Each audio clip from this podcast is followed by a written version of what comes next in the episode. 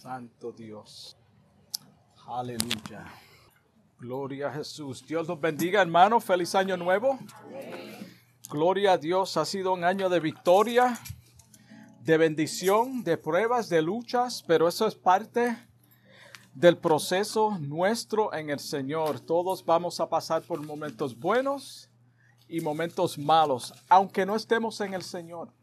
Todo el mundo va a pasar por momentos difíciles. Lo que, lo que marca la diferencia es que tenemos la ayuda del Señor, estamos cubiertos bajo la sangre del Cordero, que es Cristo Jesús, y ninguna plaga tocará nuestra morada. Y nuestra oración en este año, por lo menos la mía, y el Señor lo sabe, es que podamos ser arrebatados. Que podamos ser arrebatados. Yo no, yo no quisiera estar en esta, en esta vida, aquí en esta tierra, por más tiempo de lo que tenemos que estar. Porque las cosas están peor, no van a mejorar bíblicamente. Y nosotros debemos desear ser levantados y arrebatados y estar en la presencia del Señor. Así es que vamos rápidamente a la escritura en esta hora, que se encuentra en el libro de Daniel, el profeta Daniel, capítulo 3, versículo 17 y el versículo 18.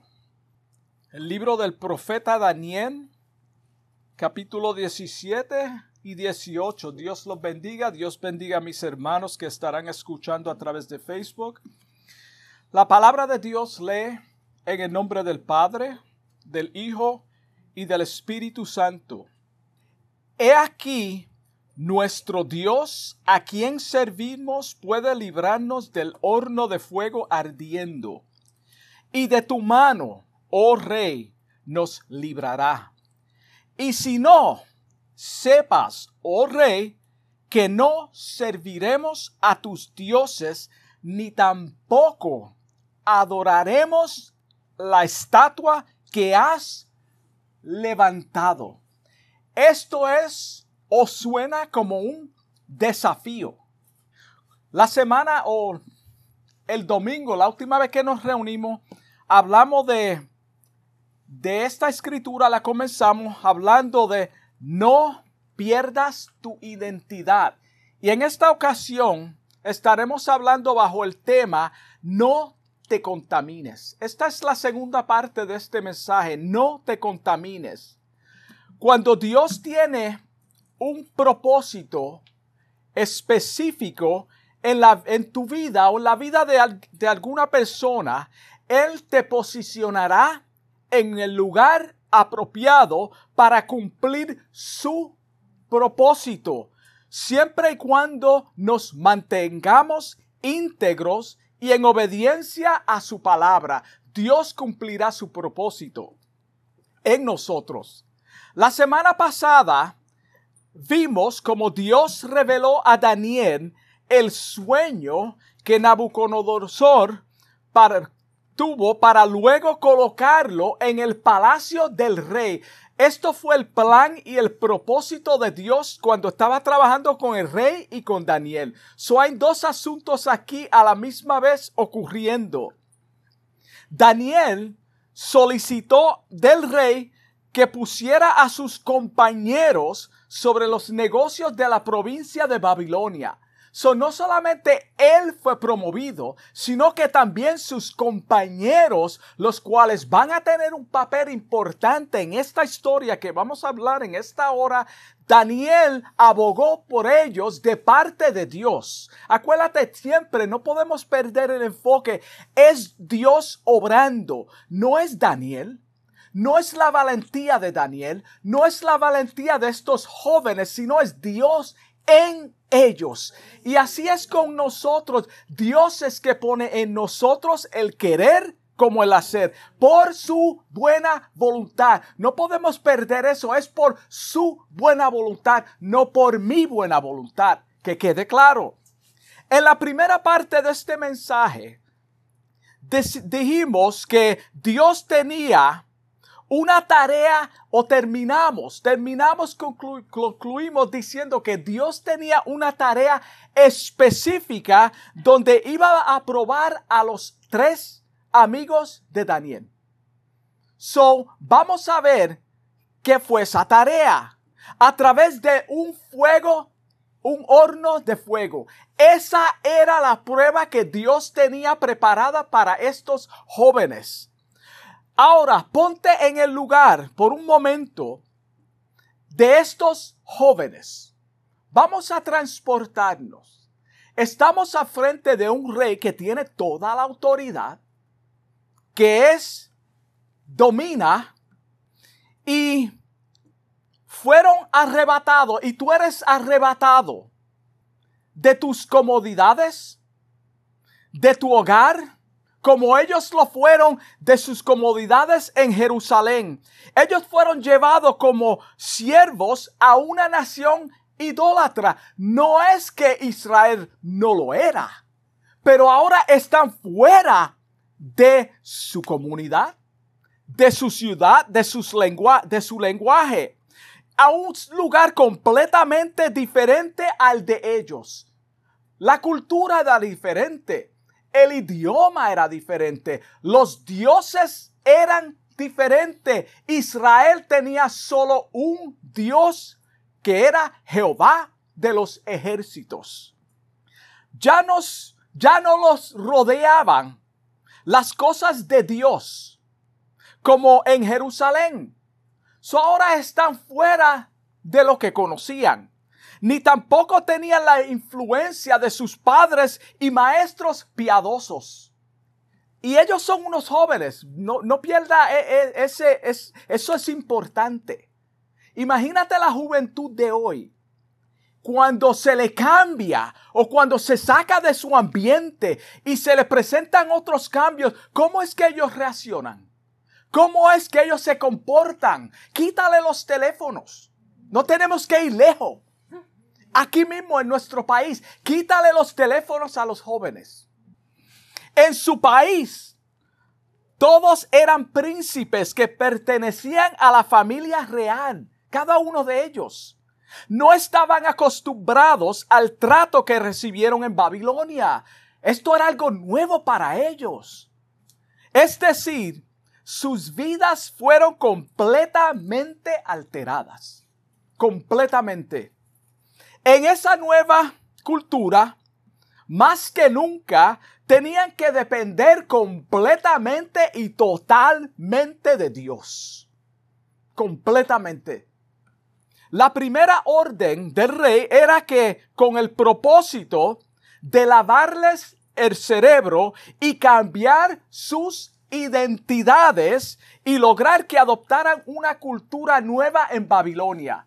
So, toda la programación que ellos tenían desde su crianza, desde su niñez, ahora tenía que ser borrada. Ellos tenían que adoptar y ajustarse no solo a un nuevo lenguaje, la comida, a todo. Ellos tenían que comer, vestir y hasta pensar como los paganos.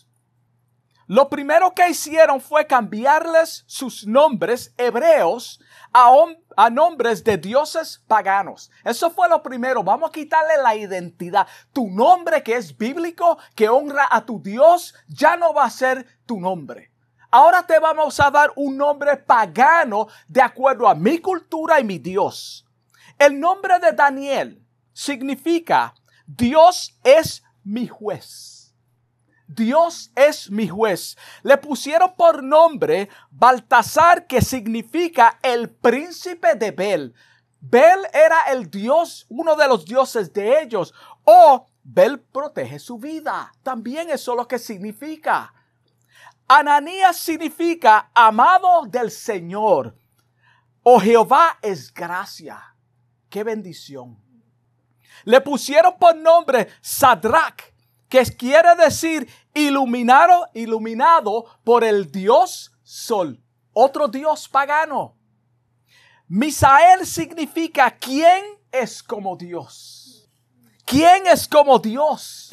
Le pusieron por nombre Mesac, que quiere decir quién es como Venus, otra diosa pagana.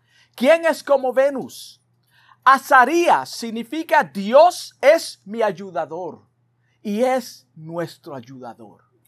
Le pusieron por nombre Abed-Nego, que significa el siervo de, de Nego, otro Dios. El siervo de Nego, un Dios pagano. So ahí estamos viendo que su identidad es poco a poco removida de sus vidas. A estos cuatro jóvenes se le dio un lapso de tres años para que adoptaran sus nuevas identidades y asimilaran la cultura de sus captores para que luego ejercieran sus oficios en el palacio. So había una preparación. No podían ser entregados inmediatamente. Había que lavarles el cerebro, cambiar su dieta, cambiar sus, sus nombres y su cultura.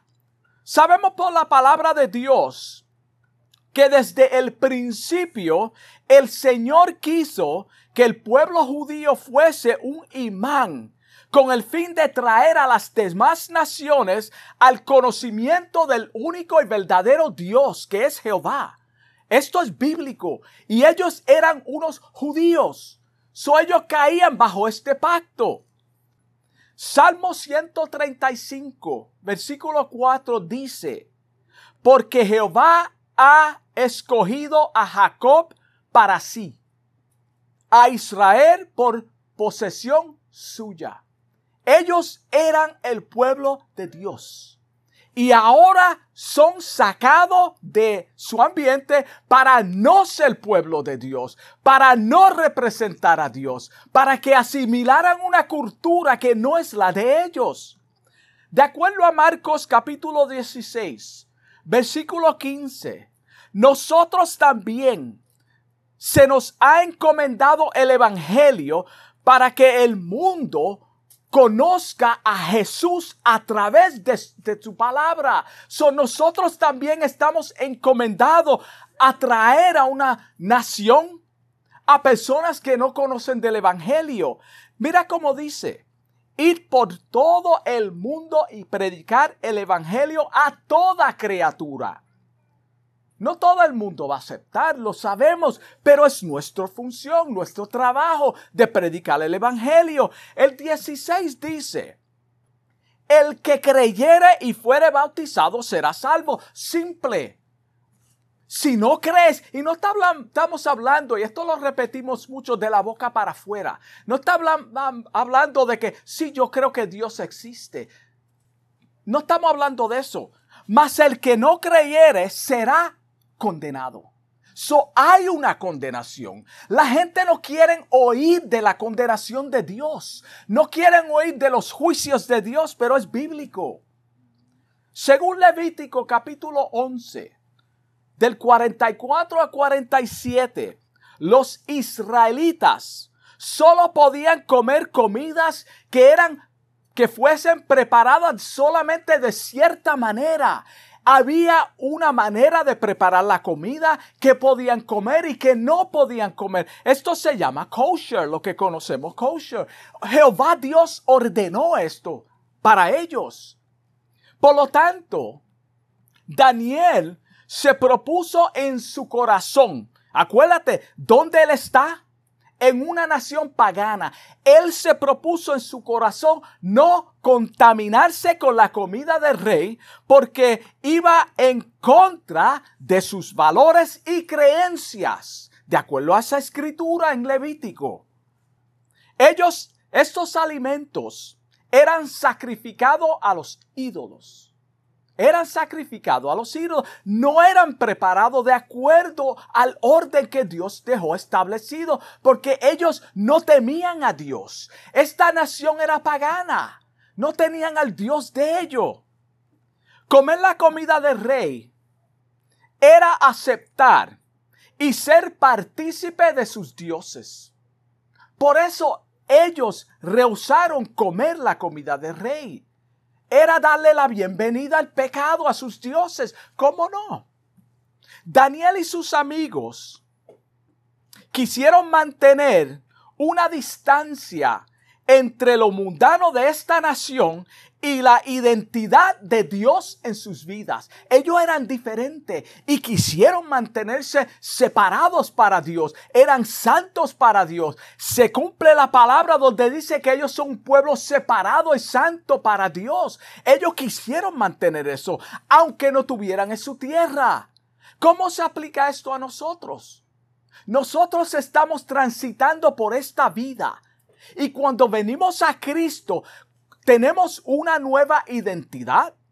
Somos nuevas criaturas, no pertenecemos, aunque estamos en el sistema de este mundo, no podemos vivir de acuerdo a cómo el mundo vive. Se cumple en ellos la escritura que dice en el Salmo 119, versículo 11, en mi corazón. ¿Qué hizo Daniel? Él se propuso en que en su corazón no contaminarse con la comida del rey. He guardado tus dichos. ¿Cuáles son los dichos de Dios? La palabra de Dios cuando nosotros, wow, cuando nosotros comemos el rollo y la palabra de Dios nos alimenta diariamente Hermano, no hay otra cosa que nosotros debemos desear.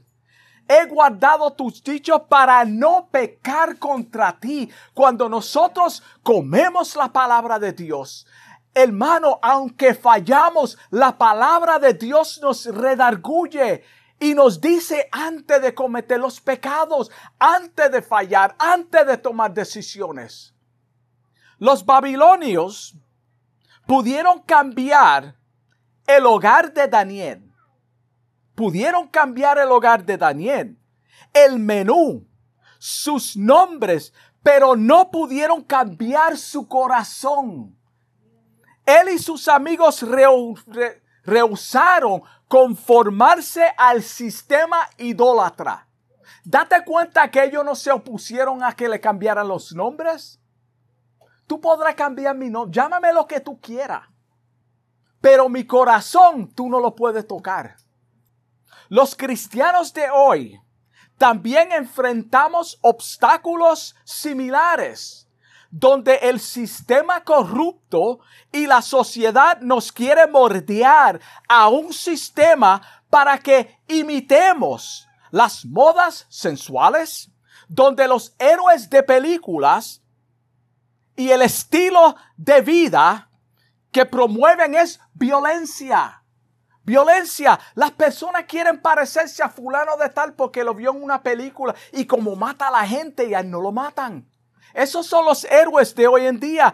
El adulterio y todo lo que va en contra de los valores y la moral de la escritura. Eso es lo que el mundo quiere imitar. Y esto es lo que el enemigo quiere infiltrar dentro de los lugares de adoración.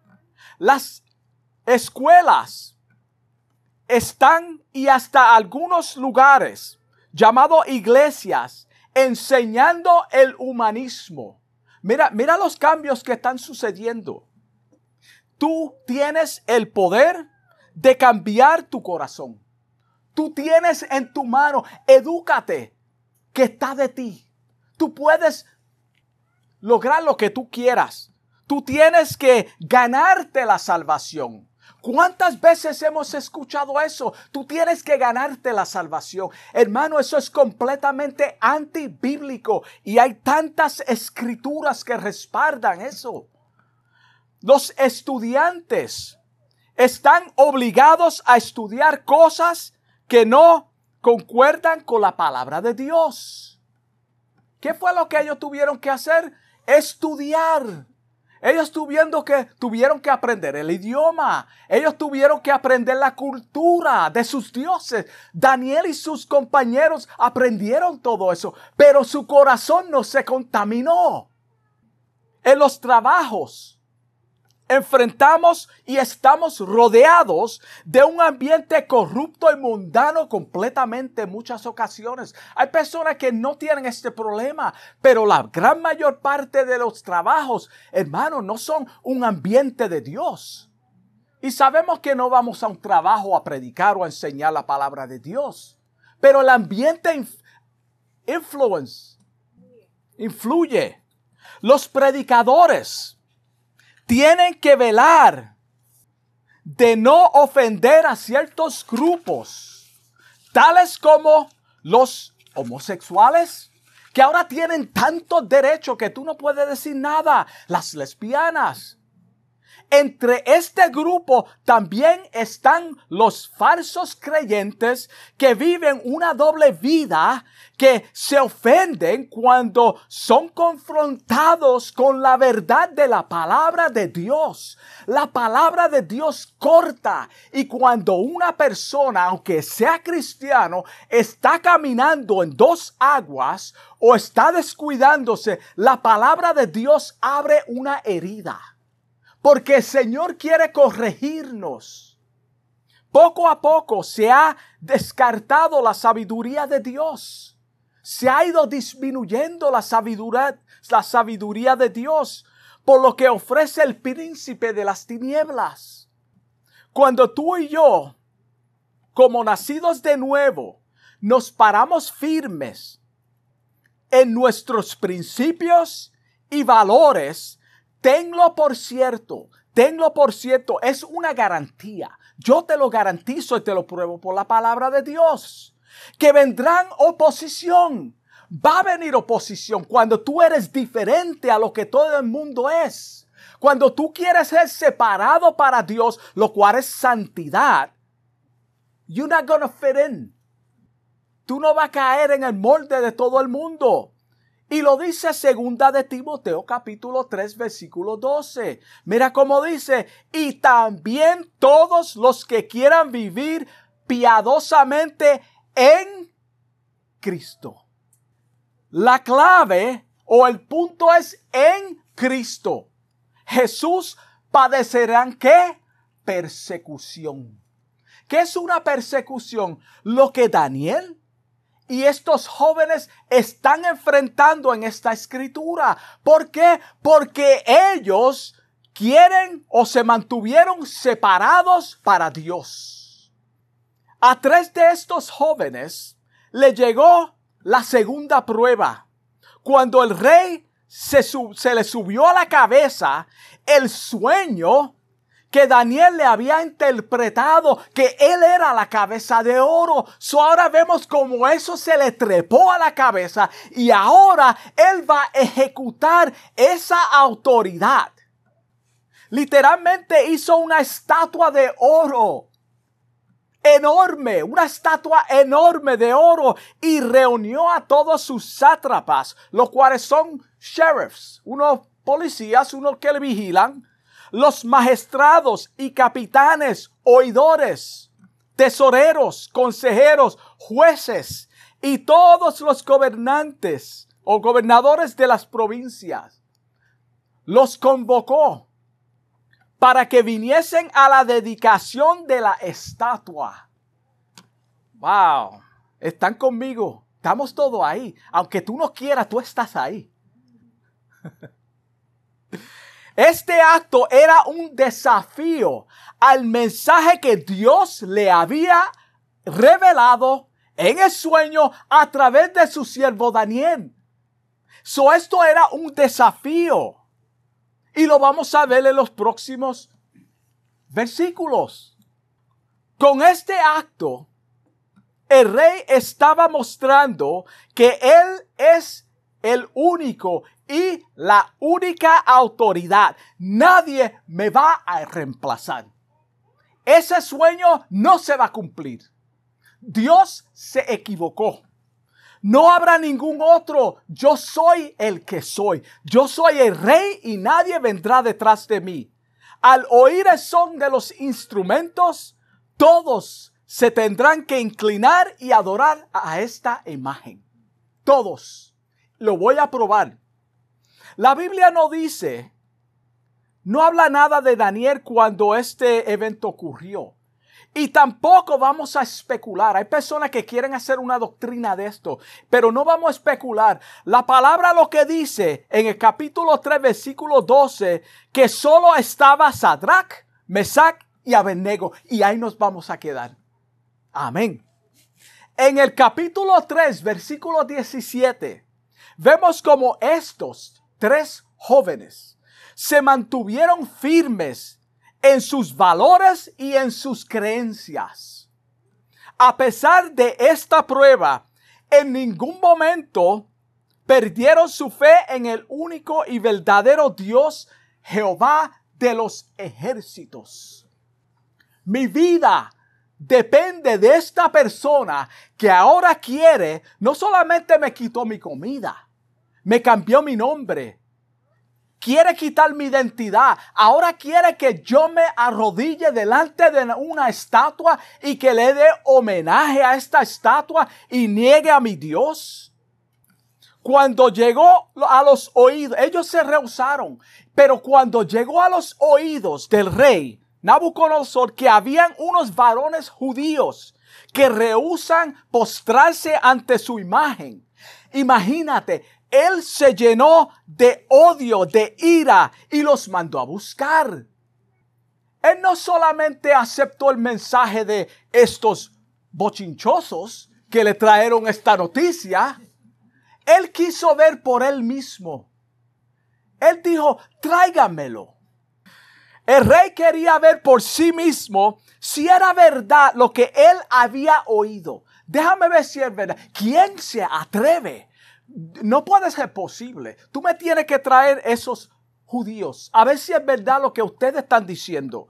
Cuando fueron confrontados por el rey, él les amenazó diciendo, si no adoran la imagen, seréis echados en medio de un horno de fuego en un horno de fuego. Este horno de fuego no era un horno que nosotros nos imaginamos.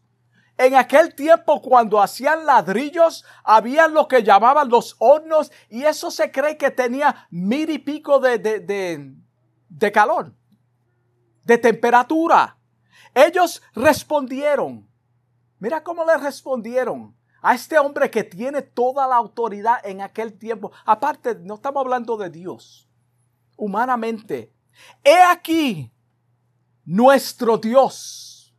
Levantaron al nombre de Dios en alto en medio de su circunstancia. Levantaron el nombre de Dios en alto en una nación pagana en un lugar pagano ante un rey pagano que quería homenaje. No, mi Dios, mi Dios nuestro Dios a quien servimos puede librarnos del horno de fuego ardiendo. Wow. Mi Dios me puede librar. Si esto es lo que tú tienes, mi Dios te puede, me puede librar. Si eso es todo lo que tú vas a hacer, mi Dios me puede librar. A mí no me importa. Yo no me voy a doblegar ante los Baales. No me voy a doblegar ante tu Dios. Y de tu mano, oh rey, me librará, nos librará. De tu mano nos, en otras palabras, tú no tienes ninguna autoridad sino de parte de Dios. La única autoridad que tiene el enemigo sobre nuestras vidas es cuando Dios le permite y hasta donde Dios le permite. Lo vemos en el caso de Job. El 18 dice, y si no, si él no me libra, Sepas, oh rey, que no serviremos a tus dioses. Como quiera, yo no le voy a servir a tu Dios. ¿Qué es lo más que le puede pasar a un ser humano? Que pierda la vida. ¿Qué más? Después que tú pierdes la vida, ¿qué más? Ya tú no existes aquí en la tierra, pero en la presencia de Dios estaremos. Ni tampoco adoremos a estatua que has levantado. El rey Wow. El rey se llenó de ira y los mandó arrojar en el horno de fuego. No era chiste. Él lo iba a arrojar y los arrojó en el horno de fuego. Ellos prefirieron ser echados en el horno de fuego antes de contaminarse con el paganismo. Yo prefiero dar mi vida antes de someterme a un Dios ajeno. Es lo que están diciendo estos jóvenes. Sabían que Jehová Dios, quien ellos servían, los podía librar de esta prueba. Ellos estaban seguros y si no nos libra, libraba o libra, como quiera, estaremos en la presencia del Señor. Esa es la esperanza de cada nacido de nuevo. No es que moramos, hermano. Todos vamos a morir. Tenlo por cierto, a menos que seamos arrebatados. Nadie va a durar toda la vida. Es donde vamos a pasar la eternidad. Estarían ante su presencia por la eternidad. Y esta es la seguridad de cada uno de nosotros. Esto debe ser nuestra actitud cuando nos encontramos frente a amenazas, en pruebas y angustias. Esta debe ser nuestra actitud. ¿Qué más me puede pasar? Tengo solamente una vida. Tengo solo una vida. That's it. No creemos en la reencarnación. En cierta ocasión el apóstol Pablo dijo en Filipenses 1:21, porque para mí el vivir es Cristo. Esto es lo que están diciendo estos jóvenes.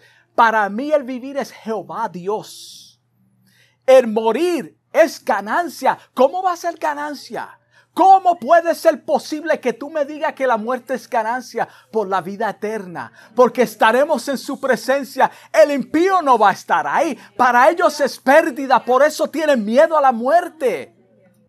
En la historia vemos que el horno de fuego no tenía poder alguno sobre sus cuerpos.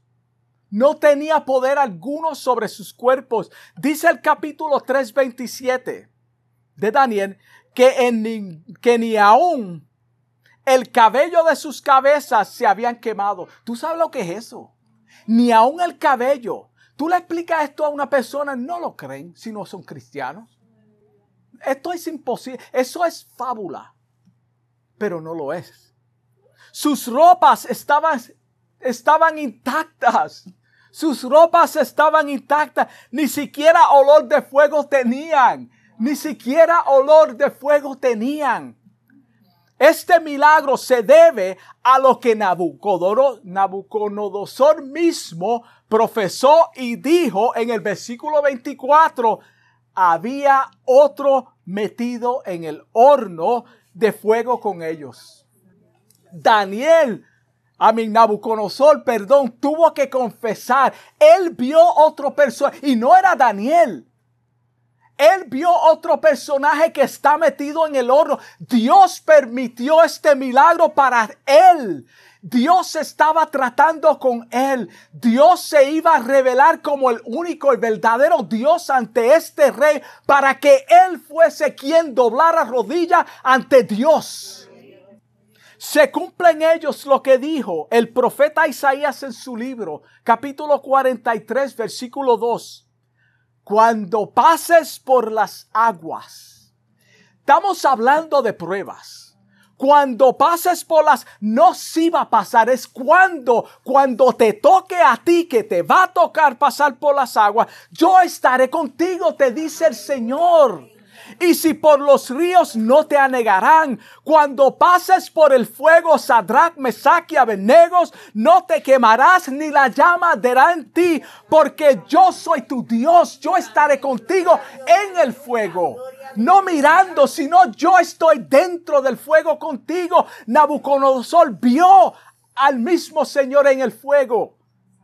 Desde el principio de la caída del hombre, en el huerto del Edén, Satanás ha querido que nos postremos ante Él a través del orgullo, la vanagloria, las riquezas.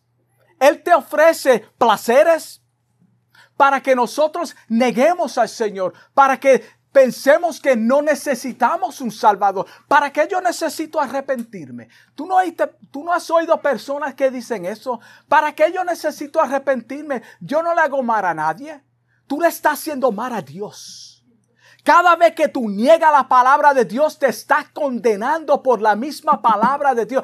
El que no ha creído ha sido y es condenado en tiempo presente y en tiempo futuro, a menos que se arrepienta. A nuestro Señor Jesucristo, en el huerto, en el huerto, en el desierto, perdón, le ofreció, el enemigo le ofreció toda la potestad y la gloria de los reinos si postrado, la adorare. Si postrado, le adorare. Él ha utilizado y aún en tiempo presente usa la misma estrategia o similar con los creyentes del Evangelio, porque los que no son creyentes son de Él. Suena duro, pero es bíblico. Para doctrinarnos en un sistema contrario de las escrituras. ¿A quién quieren borrarle la identidad? A los nacidos de nuevos. ¿Quién, ¿A quién quieren que se doble ante un mundo pagano? A los nacidos de nuevo. ¿A quién se le está diciendo que nieguen a Dios y que hay otros dioses? A la iglesia. La iglesia que es redimida. Es a nosotros, no al mundo. Nos quiere entregar o entretener, perdón, Él nos quiere entretener para robarnos el tiempo con el Señor. Él busca toda la manera de entretenernos, de mantenernos ocupados cuando es tiempo de estar a solas con Dios, cuando es tiempo de servir a Dios, cuando es tiempo de adorar a Dios. Siempre busca la manera de entretenerte. Él quiere alimentarnos con cosas que no edifican con cosas que no edifican. Quiere educarnos en los caminos del error y robar nuestra identidad en Cristo Jesús. Él quiere robar nuestra identidad. ¿Cuántas personas vemos? Permiso. Que dicen, yo soy cristiano, yo voy a la iglesia, llevo tanto tiempo sirviendo, pero su vida dice todo lo contrario. No tienen la identidad de Cristo. Cuando tienen que postrarse ante el mundo, ante la inmundicia de esta tierra, lo hacen. Hermano, no, no podemos hacerlo. Ahí donde nuestra identidad es reflejada. Es por eso que debemos apoyarnos en lo que el apóstol Pablo nos aconseja en el libro de Romanos capítulo 12 versículo 2 cuando dice, no os conforméis a este siglo, sino transformaos por medio de la renovación de vuestro entendimiento, para que comprobéis cuál sea la buena voluntad de Dios, agradable y perfecta. Hay una manera de conducirnos hay una manera de conducirnos que Dios exige de cada uno de nosotros. Por eso el versículo 1 de ese mismo capítulo 12 dice, oh hermanos, os ruego, por favor, por las misericordias de Dios, que presentéis vuestros cuerpos en sacrificio vivo, santo, agradable, que es a Dios, que es vuestro culto racional. Eso es lo que enseña la palabra de Dios. Cuando aceptamos el sistema caído, corrupto de este mundo, que es dirigido por hombres que dicen tener valores cristianos, cuando en realidad son enemigos de la cruz, nuestra identidad en Cristo corre peligro. Cuando asistamos aceptamos el sistema de estas personas que son disfrazadas como ángel de luz, tal vez cargan una Biblia, te dicen un versículo, pero es para engañarte. Ellos no sirven a Dios. Sabemos por las escrituras, en segunda de Corintios, capítulo 11, versículo 14, que el enemigo se disfraza como ángel de luz. Él se infiltra en las iglesias, en los lugares de adoración, para engañarnos y tiene sus ministros.